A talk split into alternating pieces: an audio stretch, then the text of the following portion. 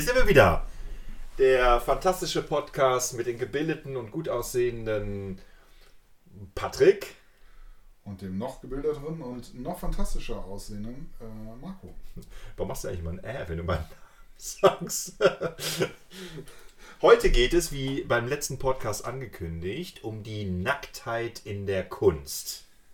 Nacktheit in der Kunst. Und wenn zwei Männer sich über Nacktheit äh, in der Kunst unterhalten, dann geht es heute nicht um Pornografie, sondern eher um das Schöne, um das Ästhetische, möglicherweise auch Erotische oder ob es überhaupt diese Erotik gibt in der Kunst. Ich entnehme, dass du dem Porno die äh, erotische ähm, Qualität absprichst. Ja, ich äh, fordere ja immer schon Pornos mit Handlung und äh, vor allen Dingen äh, mit viel Ästhetik. Aber ist da nicht Handlung, wenn ich sag mal eine Dame äh, dem Gaswasserinstallateur öffnet und der die Dame fragt, warum denn da Stroh in der Ecke liegt? Genau, das ist äh, Erotik auf höchstem Niveau. Ja. Aber ich, ich, ich spreche von einer Handlung, in der zum Beispiel eine Frau sich daneben setzen würde, sagen, lass uns doch mal einen schönen Pornofilm gucken. Das, wenn das, äh, also wenn die Frau, meine Partnerin, mh, sich dafür auch begeistern würde, das äh, hätte schon, glaube ich, mehr Substanz als äh, der Gaswasserinstallateur äh, muss äh, das Rohr reinigen. Sehr schön. Das Rohr reinigen. Ja. Ähm, Was die Nacktheit ist ja ein Problem, gerade hier in unserer christlich-abendländisch äh, geprägten Kultur, aber natürlich auch in der morgendländisch geprägten Kultur. Schon in der Bibel äh, ist ja äh, die Erkenntnis, führt die Erkenntnis bei Adam und Eva ja dazu, dass sie sich bedecken, äh, weil sie merken, dass sie vorher nackt waren und ähm, vor dem Herrn äh, sich diese Blöße nicht geben möchten. ja, also in, in, eigentlich interessant und eigentlich ja theologisch ja eigentlich auch die Frage, warum eigentlich? Ne? Also was, was äh, glauben sie denn verdecken zu müssen? Vor allem, weil wenn heute Menschen nackt sind, dann wollen sie ja eher wieder zum Ursprünglichen, zum Natürlichen zurück.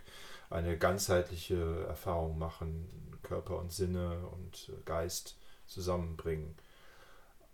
Also wird wahrscheinlich, äh, ja, mein sowieso der, der Sündenfall äh, der Garten Eden wird ja sowieso dann eher als ähm, ja, bildlich äh, gewertet, ja, dass der Mensch aus einem Naturzustand, aus einem Urzustand herausgelöst wird in einem autonomen, erkenntnisreichen Zustand, der ihn dann aber gleichzeitig von äh, der Schöpfung distanziert.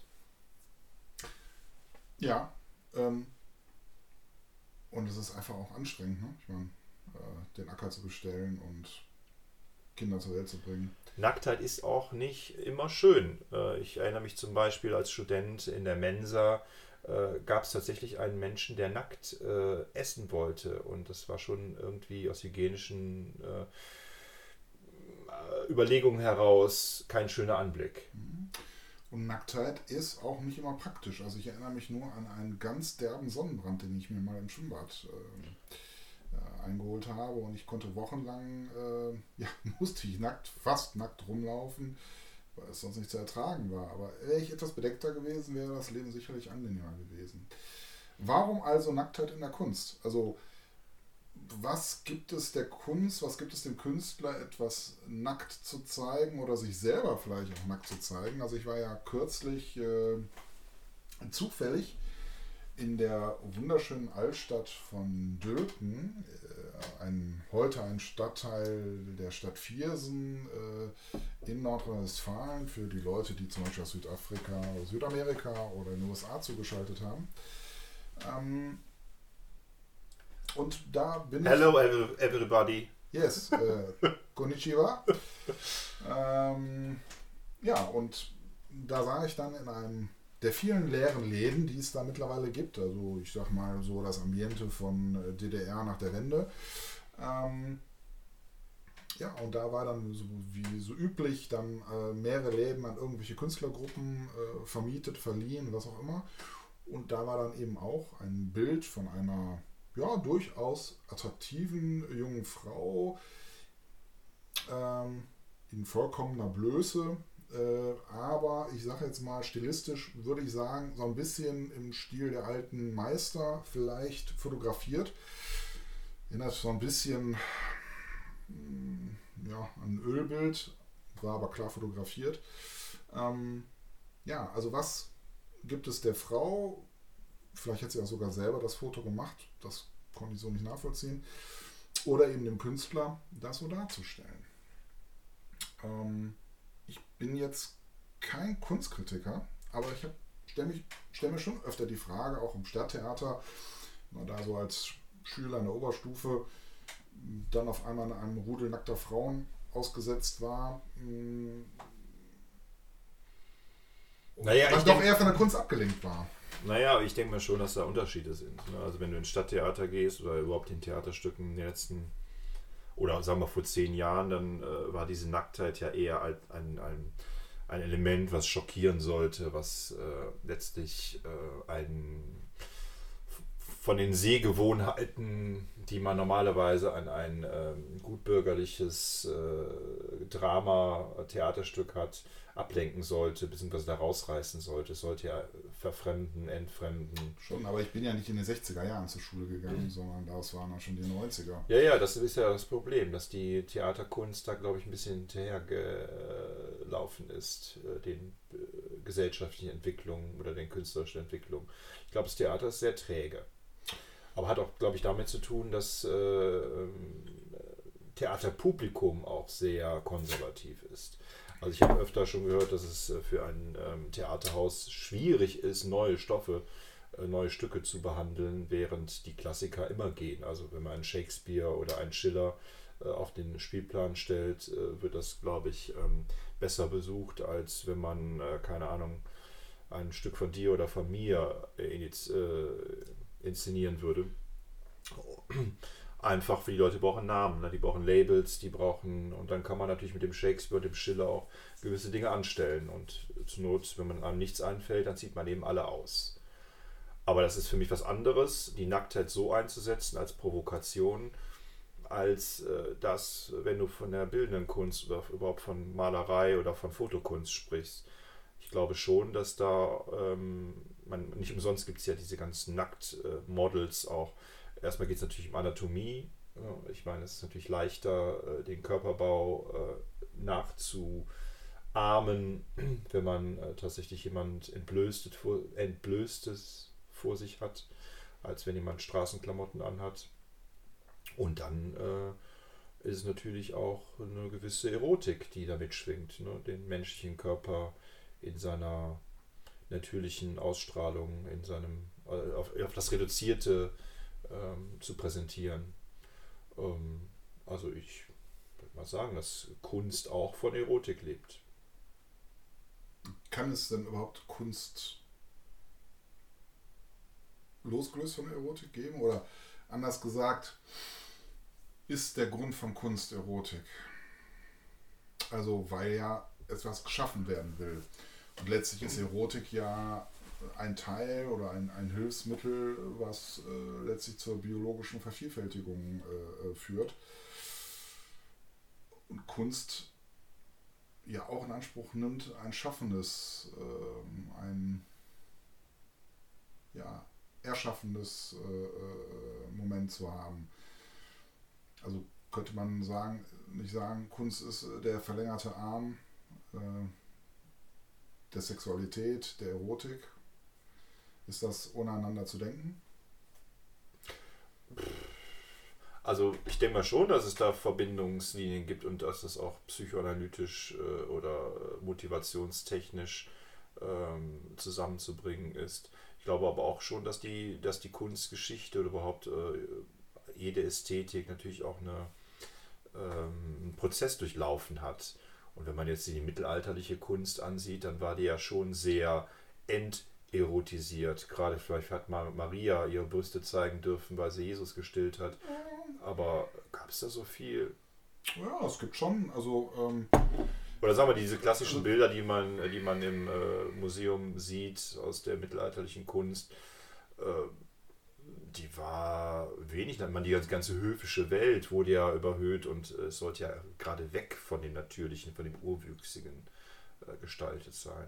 Ja, ich meine, das ist immer die Frage, welches Mittelalter man jetzt da. Äh, ähm no, nee, das ist die Frage. Es gibt nur, es gibt nur ein Mittelalter. Oder Dark Age, wie die ja? Engländer sagen okay. würden. Früh, Mittel, Hoch. Frühe Neuzeit. Naja, frühe Neuzeit ist ja nicht mehr Mittelalter. Naja, es gibt schon, es gibt schon, äh, ich sag mal, Abbildungen aus dem 14., und 15. Jahrhundert, äh, wo man zumindest erahnt, dass da vielleicht auch eine erotische ja, klar. etwas erotisches mitschwingen soll, sogar selbst in Handwerksdarstellungen, wo dann eben auch Frauen dargestellt werden, die zumindest ich selbst als moderner Mensch noch als erotisch wahrnehme und ich mir vorstellen könnte, dass es vermutlich äh, damals auch schon so war. Also zum Beispiel eine Darstellung einer Töpferin, äh, die eben dieses Rad da zwischen den Beinen irgendwie dreht. Ja, du hast natürlich recht, es gab immer auch äh, diese Art von Kunst, das stimmt. So, also ähm, aber nehmen wir mal den Mainstream, dann äh, ist es ja schon so, dass äh, du hast ge eben gefragt, ob nicht immer immer äh, eine Verbindungslinie zwischen Erotik oder äh, naja, als Grund, naja, naja, also natürlich gibt es Kunst, die jetzt, ich sag mal, aus dem aus der Absicht heraus jetzt erstmal nicht erotisch sein soll oder so, aber grundsätzlich, also ich meine mal ganz grundsätzlich gesehen, also dass das Erschaffen von Dingen sozusagen auch äh, ähm, ähm, ich glaube, die Männer haben da ähm, ihren eigenen Weg gesucht. Also ich, äh, natürlich klar, es gibt die, einmal diese, äh, dass ich äh, Kunst mache, um äh, zu imponieren oder eine Frau zu gewinnen oder um mich äh, zu vermehren oder wie auch immer. Aber es gibt ja dann auch die, die, die Tendenz, gerade das Weibliche, das Natürliche klein zu machen, also als weniger wert in der unserer äh, Kulturgeschichte darzustellen, damit das Männliche, das Geistige, das, das Philosophische, das, das äh, dem einen Mehrwert zu geben, den das, äh, also insofern denke ich mal, ist beides, gibt es beide Tendenzen. Einmal dieses, diese, diese monokausale Erklärung, die du gerade auch, und dann gibt es aber natürlich auch diese, dieses über Umwege, gerade weil man vielleicht auch ähm, es nicht anstrebt oder weil man äh, vielleicht auch enttäuscht worden ist äh, von dem anderen Geschlecht, dass man genau das Gegenmodell äh, anwendet. Ne? Viele, viele Philosophen hatten ja nichts anderes zu tun, als äh, gerade das Weibliche, das Natürliche äh, klein zu reden, schlecht zu reden. Ja, aber auch dann wäre ja, äh, hätte das ja ähm, zumindest eine sexuelle Komponente. Also wenn auch negativ, aber doch äh, irgendwo in diesen Themenkreis einzuordnen. Aber ich merke, wir werden irgendwie sehr, sehr ernsthaft. Äh, ähm, Ach, ich, Nacktheit in der Kunst, wolltest du daraus ein äh, humoristisches Thema machen? Absolut. Okay, ja, dann äh, musst du mal mit anderen Sachen auffahren. Ähm, äh, naja, ich könnte zum Beispiel. Äh, Botticelli. Botticelli zum Beispiel, ja. Die Venus. Ja, gut, ich meine, klar, das sind natürlich äh, Möglichkeiten, äh, ich sag mal, auch ein erotisches Moment darzustellen. Äh, in Zeiten, wo es vielleicht noch nicht ganz so angesagt war. Mm, und trotzdem, mm, ja,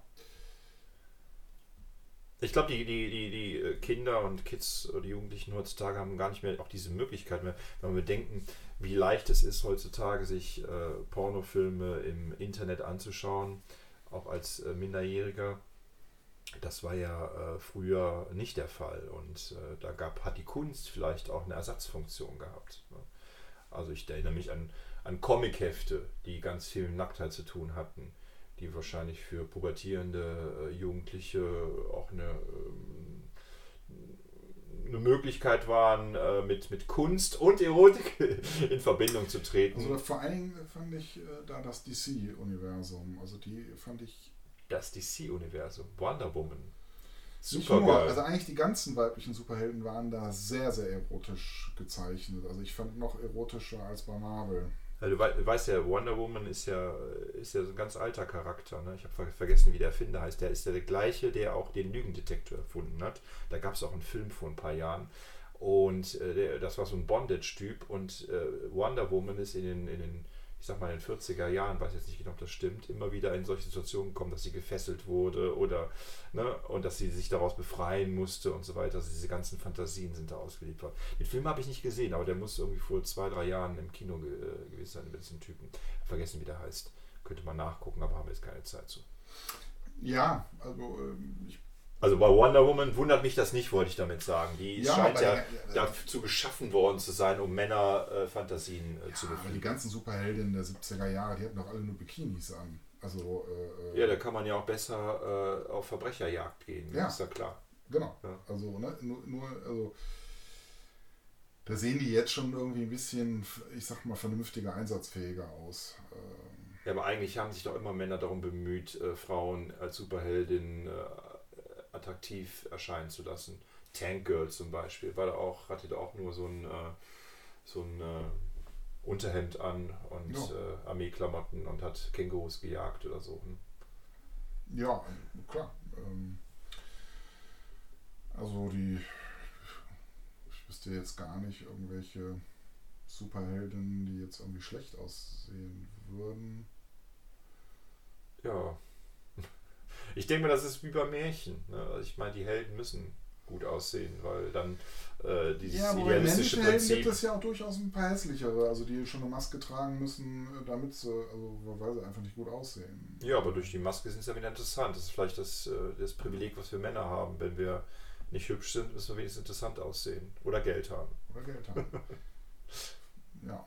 Ähm, ja, insofern auch da ist noch Handlungsbedarf, glaube ich, im Bereich Genderfragen. was Ja, aber jetzt komm mal hier mit deinen ganzen Superhelden. Das würde mich ja schon mal interessieren, wenn du sagst, du willst es etwas witziger haben. Also Wonder Woman. Wer, du, wer war denn jetzt noch im Bikini? Ähm, Boah, mal, gab damals ein Riesenuniversum und äh, du hast sie alle gelesen.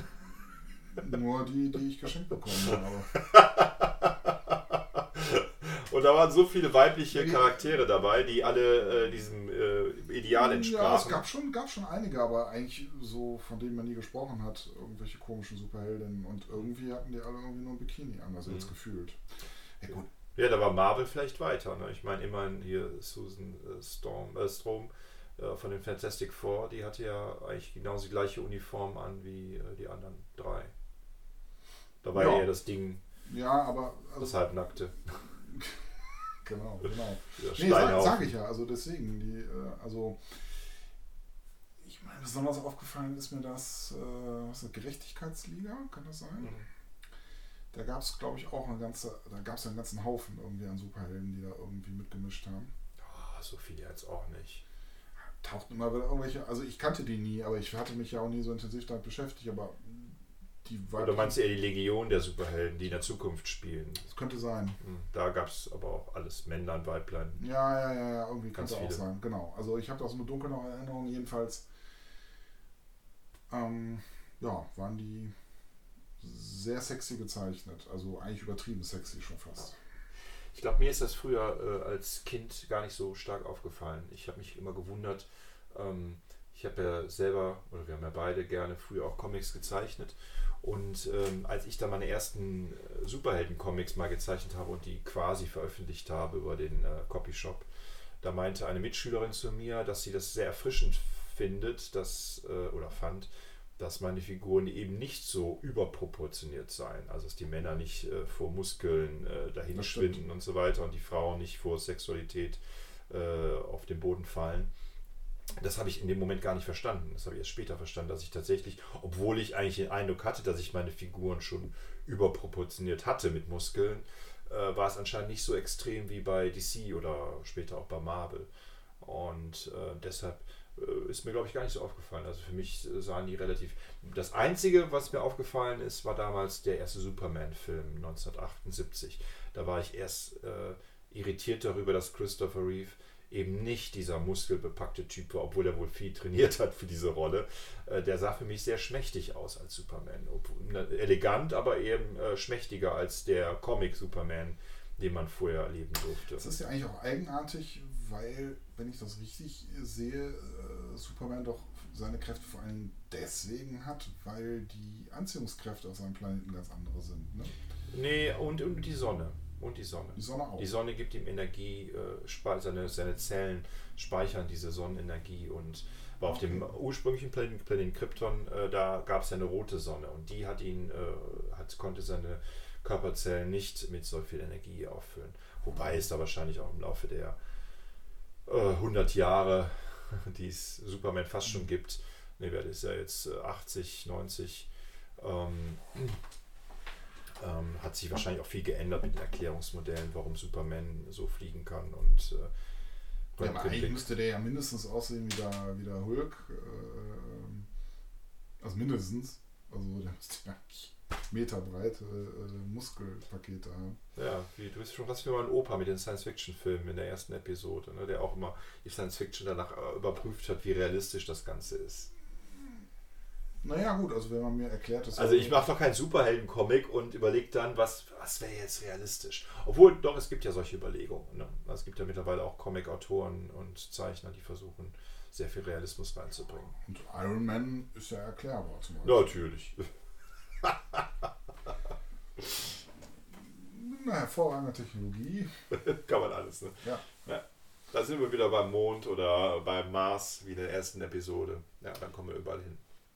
Ja. Ja. Äh, haben wir denn ein Fazit zur Nacktheit in der Kunst? Ein Fazit, ja. Äh, ich glaube, dass man damit sparsam umgehen muss.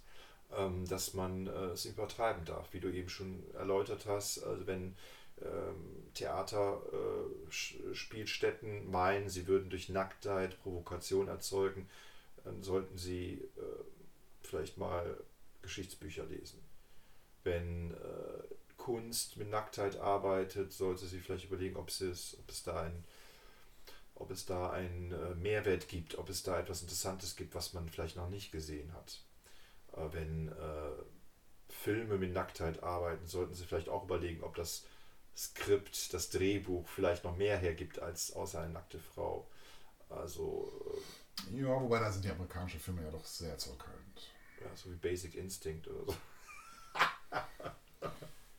Ja.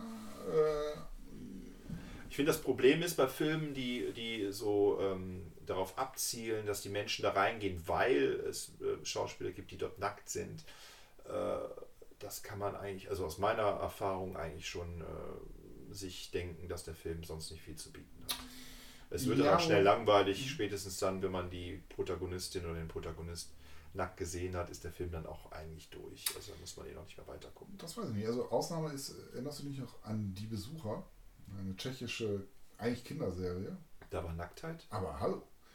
Ähm, da gab es ja eine Besucherin, äh, die war in einer Szene komplett nackt. Aha. Ich weiß gar nicht mehr aus welchem Grund, aber es hat mich schon als früh pubertierenden äh, ähm, durchaus begeistert. Da habe ich noch Lucy, der Schrecken der Straße gesehen. Die, die war es nicht. Die war aber auch ohne Nacktheit süß. Ja, mein, mein, meins war es, aber ja, ja. Nee, also die war ja schon älter, es waren ja erwachsene Leute da. Also, ja, ja. Das war ja auch die böse Schwester von die Märchenbraut. Märchenbraut, da waren keine attraktiven Menschen dabei. Die Doch. Schwarzhaarige? Ja. Achso. Ah, ich glaube, ich erinnere mich jetzt so ganz, ganz schwach. Also die Nacktheit kann ich mich erinnern. Nein, aber diese, war ja auch aber diese Schauspielerin, an die kann ich genau. mich erinnern, wegen der Märchenbraut, ja. ja. Und dann erinnere ich mich auch, dass es die Besucher gab, ja. Ich habe die aber nicht äh, gut, also nicht intensiv verfolgt. Ja. Ähm, Vielleicht könnten wir unseren dritten Podcast zu äh, Kindersendungen aus den 80ern oder 70er, 80er machen. Also die wären wahrscheinlich kompetenter als hier unser Podcast zur Nacktheit in der Kunst. ja, aber es ist doch gut, dass wir uns äh, schnell darauf besinnen, was, was wir wissen, was wir nicht was wissen. Außerdem habe ich hier ein paar Statements zur Nacktheit gemacht. Also ich ah, äh, war ja, auf Statements hast, von du, dir. Du, du, ja, du, warst, du warst großartig, aber ich ähm, muss sagen... Äh, also im nächsten Podcast reden wir definitiv über unsere Kindheitserinnerungen, was Serien und... Ähm, und Filme angeht, die uns als Kinder geprägt haben. Weil wir ja, wir hatten ja nichts, wir hatten ja nur drei Programme und dann kann man sich wahrscheinlich auch schnell, also ich, ich denke so an Captain Future oder an Leme die Schmöker und äh, Lucy, der Schrecken der Straße. Das machen wir in der nächsten, nächsten Podcast. Aber jetzt müssen wir die Nacktheit noch zu Ende bringen. Ja. Willst du wieder was Moralisches sagen, wie beim letzten Podcast? Ähm, ähm, Habe ich was Moralisches? Du hast gesagt? am Ende was triefend Moralisches gesagt, was über die Menschheit und so weiter. Es hat keine, das, alle haben abgeschaltet und gar nicht mehr mitbekommen, dass es noch einen zweiten Podcast von uns gibt. Ja, äh, ähm, also ähm, Nacktheit äh, in der Kunst ähm, ähm finde ich. Dufte? Finde ich sehr wichtig, aber ich finde, dass äh, die Protagonisten auf jeden Fall immer gut aussehen sollten. und äh, boah, ich glaube, da hole ich mir jetzt ganz schön dieses Gender-Ding wieder rein. Ne? das Gender-Ding rein.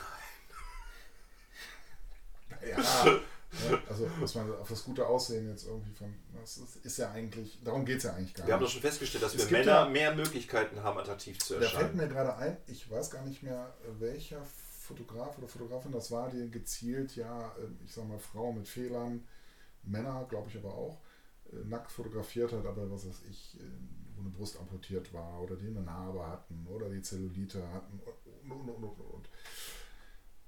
Ich weiß eigentlich gar nicht genau warum, aber ähm, ja, das ist ja auch so ein Thema. Ne? Also der, der, der Mensch in seiner Verletzlichkeit ja, auch nackt. nackt. Genau.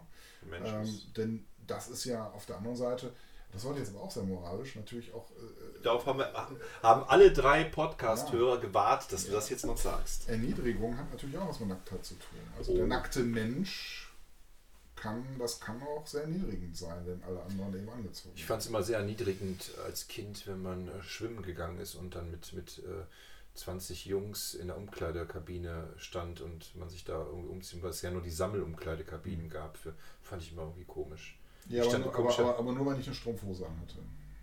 Hattest du keine Strumpfhosen an? Ich hatte immer Strumpfhosen an.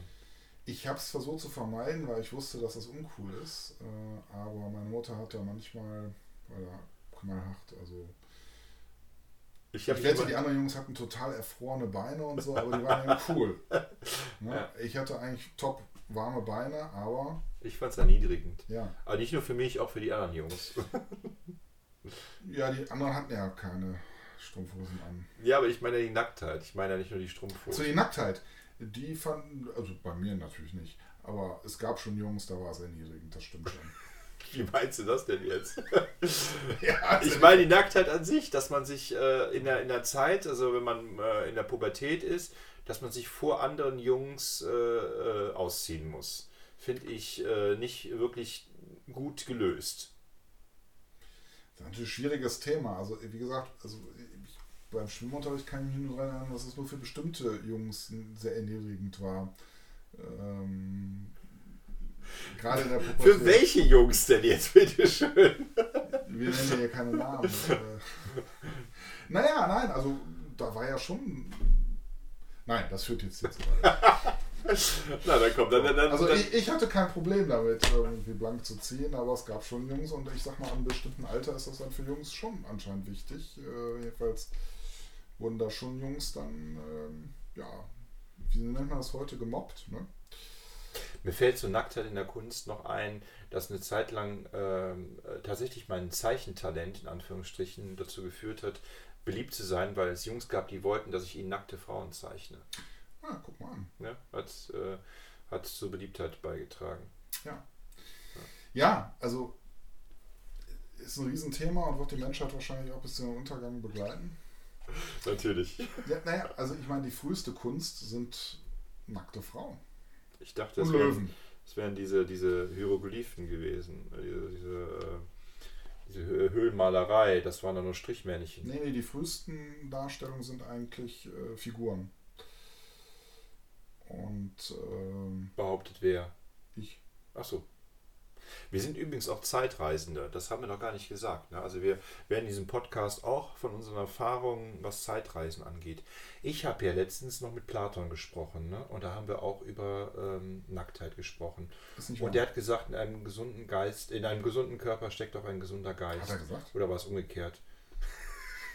Aber Sokrates hat ja auch schon gesagt, ich weiß, dass ich nichts weiß. Und das ist doch ein gutes Schlusswort.